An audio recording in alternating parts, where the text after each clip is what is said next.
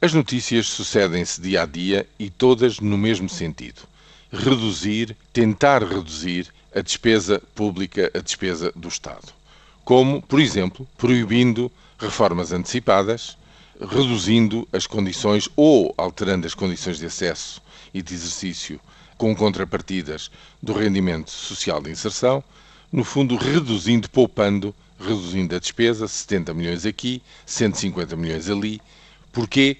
Porque o Estado não dispõe de receita suficiente, de verbas suficientes para poder manter o nível de despesa que vinha fazendo no, na, última década.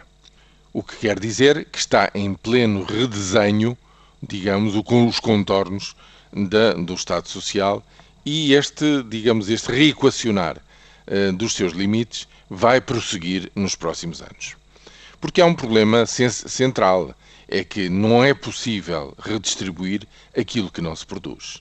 E, portanto, isso remete-nos ao problema primeiro e verdadeiro, que é a capacidade ou incapacidade de criar riqueza, de criar riqueza com a força e com o ímpeto suficientes para que ela possa ser bem distribuída, primeiro, entre aqueles que a produzem.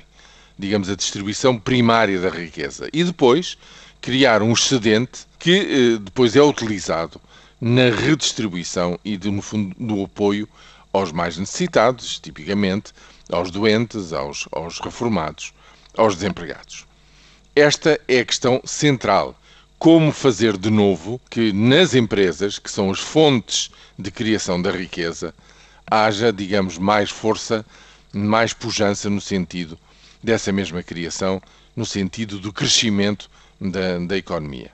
Sem isto, estaremos eternamente, digamos, a redesenhar e a redistribuir verbas escassas e tudo isto levará a um definhamento progressivo, não só do Estado Social, como, sobretudo, das condições de vida e o nível de vida dos portugueses.